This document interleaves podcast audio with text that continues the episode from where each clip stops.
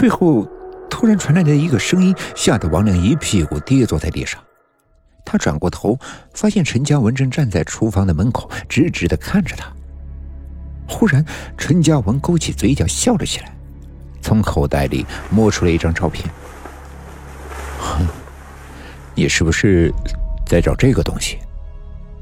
王亮下意识的将照片接在手里，上面是一个婴儿，穿着漂亮的小西服，坐在一堆毛茸茸的玩具里。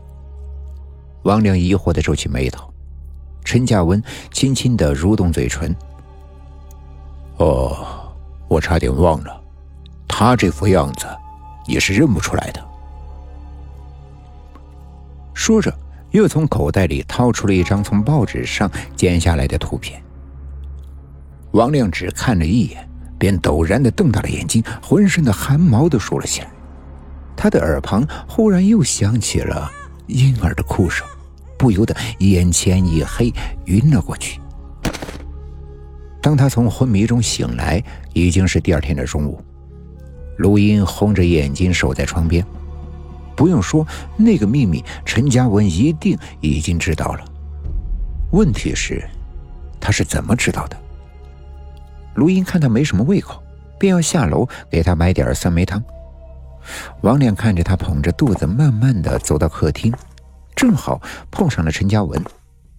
陈嘉文很和气的说：“他正好也要下楼去买点东西，主动的扶住了卢英。”听到他们一起出门的声音，王亮是再也躺不住了，一把掀开被子，直接冲到了梅巧的房间里。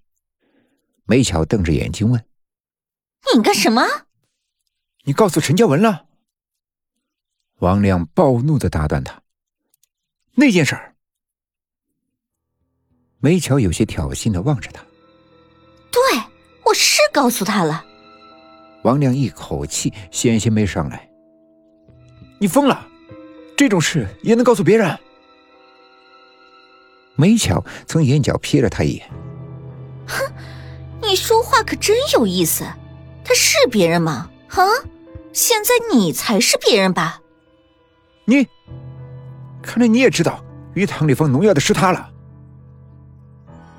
梅巧瞪起了眼睛。你胡说！哼，还装蒜！他想用那碗鱼汤把我和卢英吓走，结果事情败露，他就……王亮气结道：“他就拿那件事情来威胁我，都是你干的好事儿。”梅巧也怒了：“少把屎盆子往我男人头上扣！我看啊，还指不定是谁下的农药呢。”他咄咄逼人道：“我看十有八九是卢音，农药的分量本来就少，根本就喝不出来，怎么他在嘴皮子上碰了一下就能喝出来了呢？你们两个还不是也成天都想着怎么把我和陈嘉文赶出去呢？”王亮不由得语塞，他的手搭在门框上，指甲用力的陷在漆皮里。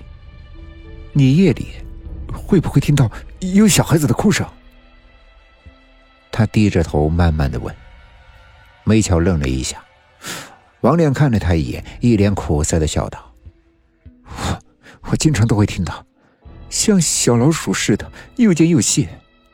可是你怎么好像一点事都没有？”梅巧看着他眼神发直的模样，心头泛过一层凉意，但是很快又恢复了常态。祸是你闯出来的，关我什么事儿啊？夜已深，梅巧却失眠了。自从听了王亮说起那些话，他就翻来覆去的睡不着，只听见空调单调的呼呼声，一会儿又响起了一些吱吱的，不知道是虫子还是老鼠的声音。忽然，他听清楚了，那不是老鼠的声音，而是一个婴儿在抽泣，断断续续的，越来越凄惨。梅巧躺在床上，直挺挺的抽了一口冷气。这天，陈嘉文从菜市场买菜回来，在楼下遇到了王亮。王亮的脸色很不好，眼睛下的青影又浓又黑。我知道了，他悲凉的说：“你是那个孩子的父亲。”陈嘉文一瞬间暴怒起来：“你还知道那是一个孩子？”王亮被吓得后退了一步。